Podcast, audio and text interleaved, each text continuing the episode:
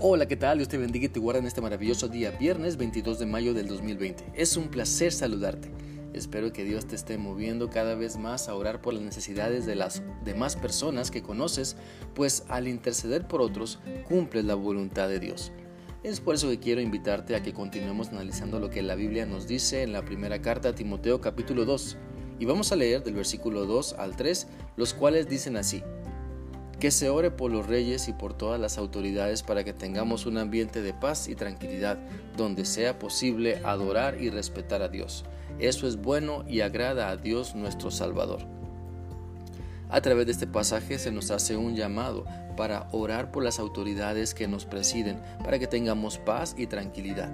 Es importante poner en las manos de Dios a las autoridades de gobierno para que Dios toque sus vidas, para que Dios toque sus corazones y sean transformados y puedan conocerle y ser guiados por Él. Que busquen entonces su sabiduría, que demuestren convicciones bíblicas y profundas y que honren a Cristo a través de sus decisiones.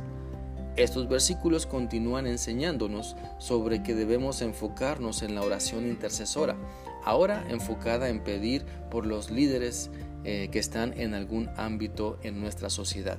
Estemos o no de acuerdo con su trabajo, debemos orar por ellos y no criticarlos. Hayamos o no votado por ellos, nuestra tarea es orar por ellos, interceder por su salvación y esas oraciones nos llevarán también a poner de nuestra parte para que vivamos en paz y tranquilamente.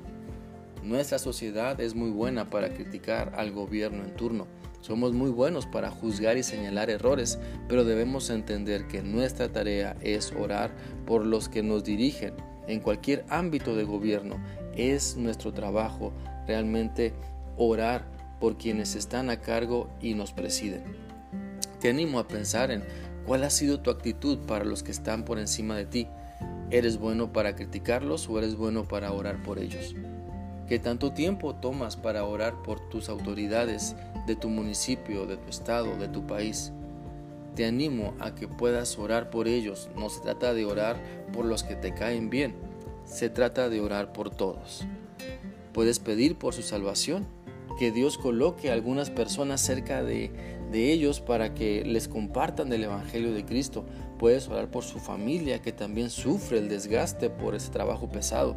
Puedes orar por sabiduría para quien gobierna, pues son muchas las decisiones que tienen que tomar a diario y que afectan o benefician a muchas personas.